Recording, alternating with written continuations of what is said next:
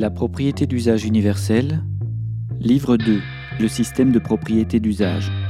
Partie 2. Vers une proposition libérale égalitaire. Les monopoles.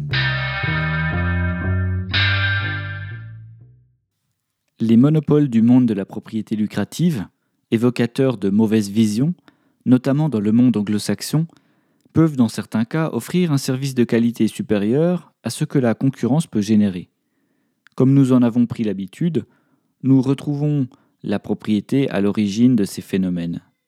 Aussi, nous devons différencier les exemples distincts que sont les monopoles lucratifs, les monopoles de cartel, les monopoles de services publics.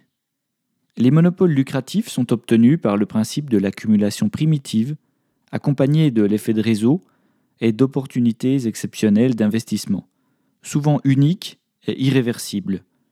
Ils peuvent fournir un service de qualité, mais n'oublions jamais qu'une partie du prix payé par le consommateur alimente la caste des rentiers, notamment des propriétaires d'actions qui ne participent pour ainsi dire jamais au travail concret de production.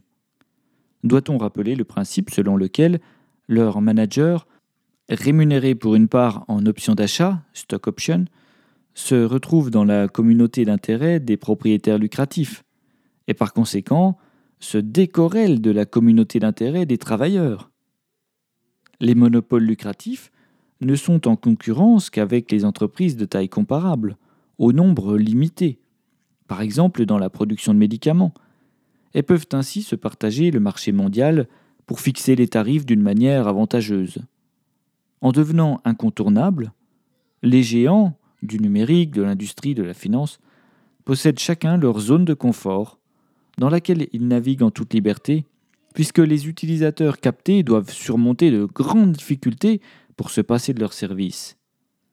Le pouvoir d'achat quasi illimité des entreprises monopolistiques lucratives leur permet d'engloutir les concurrents naissants et d'investir dans les niches pour lesquelles l'effet de réseau est encore à conquérir. Ils ne sont pas immortels pour autant, et peuvent se voir détruits par une conjoncture changeante, de nouvelles normes sociales ou environnementales, une évolution technique, un scandale dévoilé, des amendes records.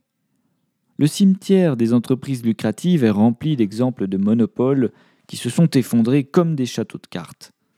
Aussi, l'État peut démanteler les monopoles lucratifs avec des lois de type Sherman, mais pour des raisons stratégiques et géopolitiques, il laisse désormais les monopoles lucratifs œuvrer en paix dans leur travail boulimique pour gagner la guerre économique mondiale. Des entreprises géantes qui auraient été démantelées en temps de paix sociale ne le sont plus. Les victimes du trust étant mondialisées, l'État qui rapatrie les bénéfices en devises et en emplois a cyniquement intérêt à laisser ces monopoles nationaux conquérir le marché mondial, puisque leurs effets négatifs se font ressentir principalement hors de ses frontières, et que le préjudice national semble faible en comparaison du pouvoir politique et financier que les trusts lui donnent indirectement. Libéralisme, dit-on. Dès qu'il s'agit d'être collectivement raisonnable, le modèle économique lucratif rejette les contraintes et montre sa capacité de prédation. Il maximise la recherche individuelle de domination entre les individus et entre les États, basé sur la philosophie de John Locke, incapable de dépasser la vision de l'homme loup pour l'homme, l'économie libérale inégalitaire anglo-saxonne ne sait pas résoudre les défis du siècle en cours.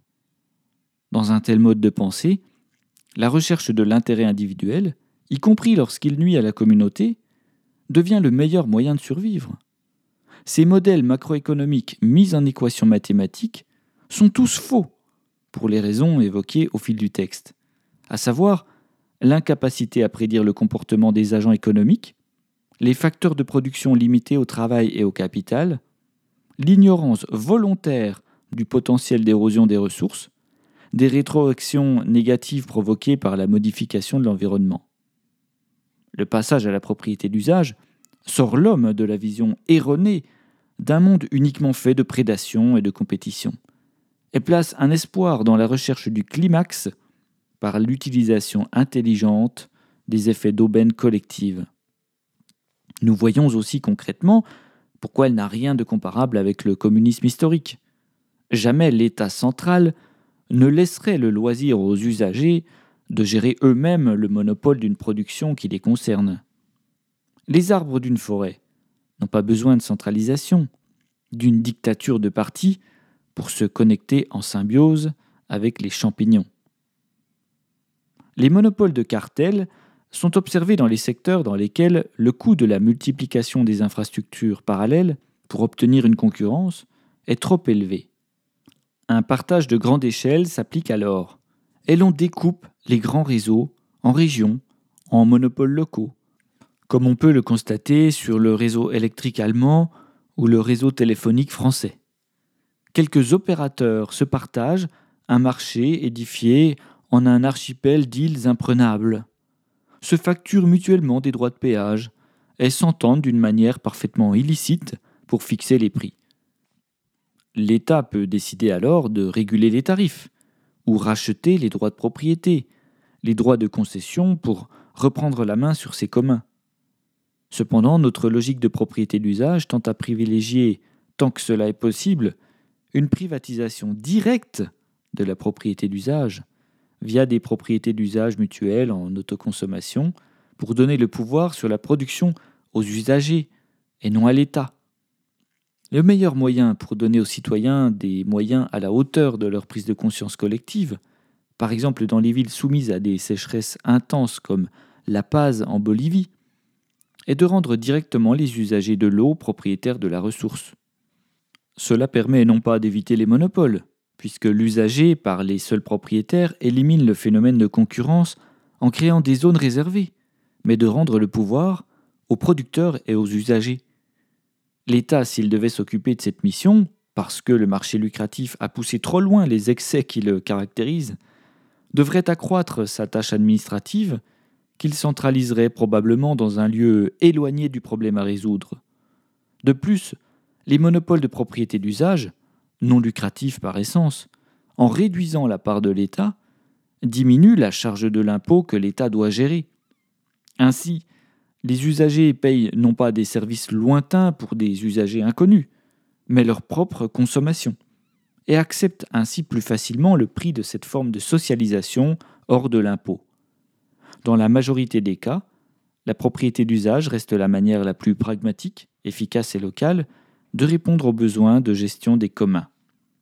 Les monopoles de cartel peuvent aussi intervenir dans une constellation d'entreprises concurrentes, organisées de telle manière qu'elles puissent fixer leurs prix et obtenir des droits. L'exemple du camionnage est sans appel.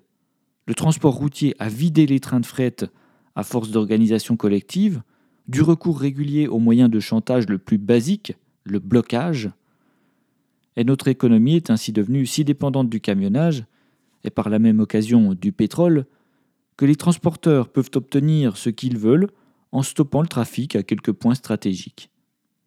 Les flux tendus, pouvant provoquer disette et chômage technique en quelques jours dans les grandes villes, les entreprises cartélisées obtiennent rapidement gain de cause. Il n'est pas exclu que les travailleurs recourent à ce type d'effet d'aubaine dans la propriété d'usage, puisqu'elle incite à la mutualisation et au collectif. Des propriétés d'usage mutuel ouvert peuvent effectivement s'entendre pour augmenter illicitement le prix, et dans ce cas, c'est au législateur d'intervenir pour éliminer ce genre de pratique et privilégier l'intérêt global contre un intérêt parcellaire. On voit apparaître pour la première fois une confrontation entre les travailleurs d'un domaine et les usagers pour qui ils produisent. La propriété d'usage, comme tout système économique, ne peut éliminer totalement les rapports de force qui régissent une société, mais elle a au moins le mérite de proposer des solutions collectives pour rétablir un équilibre. Par exemple, il est facile de légiférer sur la taille maximale des regroupements des propriétés d'usage mutuel ouvert, et ainsi de maintenir une certaine concurrence favorable aux usagers. Pour que les monopoles de services publics augmentent en qualité, et cela vaut aussi pour certaines entreprises privées, ils doivent être consommés par des populations de toutes les catégories sociales. Cette condition agit selon le principe simple que si les acteurs du monde économique utilisent le service public sans alternative, il ne peut y avoir d'échappatoire privé, plus chère et plus qualitative, donc réservée aux plus aisés. Ainsi, les utilisateurs les plus exigeants seront comblés par les nouveaux moyens accordés à ce monopole. Une clinique privée lucrative ne pourra plus débaucher des professeurs de médecine talentueux reviendront automatiquement à l'hôpital public. Les utilisateurs pointilleux et procéduriers imposeront l'augmentation du confort des trains, etc. La propriété de l'outil de production du service public agit donc comme un moyen de limiter les possibilités de différence de traitement selon la position sociale et réconcilie tous les usagers consommateurs du même service de qualité maximum. Pire, il oblige les citoyens de toutes les couches sociales à se côtoyer, ce qui permettra aux anciens propriétaires lucratifs dominants de redécouvrir la richesse de l'humain en tant qu'humain. Dans la propriété d'usage, il va de soi que les services publics seront en position monopolistique pour les services régaliens. Ajoutons pour terminer que le problème de la rigidité des prix en temps de récession, souvent agité comme une lanterne rouge, est en réalité un problème capitaliste, à savoir que les monopoles lucratifs doivent capitaliser un maximum pour survivre à une innovation potentielle qui viendrait les détrôner. Selon les cas, l'entreprise monopoliste est tiraillée entre la volonté rentière court-termiste et les investissements en innovation de long terme. Ce problème se pose d'autant moins dans la propriété d'usage que l'outil de travail est subventionné. Encore une fois, la force de l'aubaine, couplée à une répartition juste de la richesse, amène vers une société produisant des avantages partagés sans commune mesure avec les sociétés inégalitaires du passé.